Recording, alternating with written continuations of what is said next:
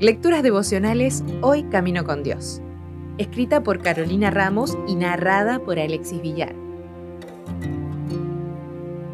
Hoy es 11 de marzo. El Petit Espagnol. El temor del Señor imparte sabiduría. La humildad precede a la honra. Proverbios 15:33. Pau Casals fue uno de los músicos españoles destacados del siglo XX. Se lo considera uno de los mejores violonchelistas de todos los tiempos. En la biografía escrita acerca de él, Josep Corredor narra una curiosa anécdota de la adolescencia del músico que nos enseña una gran lección de humildad. Casals cruzó los Pirineos con su madre y sus hermanitos desde España. Iba entusiasmado, pero al llegar a Bruselas se enteró de que quien él quería como profesor no le daría clases. En cambio, este hombre le sugirió que fuera al conservatorio para que lo oyera un profesor de allí. Muy desanimado, se presentó de todas formas al día siguiente a la clase del señor Jacobs, quien era en ese momento el profesor de violonchelo. El Conservatorio de Bruselas era el más famoso en ese momento, así que Casal sentía mucha timidez en ese entorno. Se sentó al fondo del aula y al terminar la clase el profesor, en tono de burla, le preguntó al Petit Espagnol si quería tocar algo.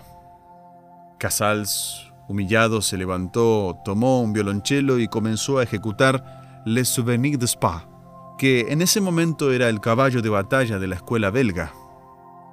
De repente reinó el silencio.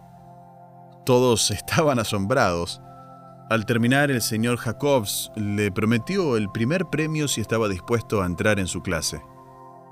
Pero el Petit Espagnol le respondió que, después de los hirientes momentos que le había hecho pasar, no quería quedarse ni un segundo más.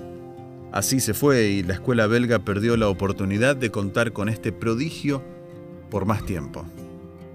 Al hablar sobre el rito de humildad, Elena de White en Consejos para la Iglesia dice, Hay en el hombre una disposición a estimarse más que a su hermano, a trabajar para sí, a buscar el puesto más alto.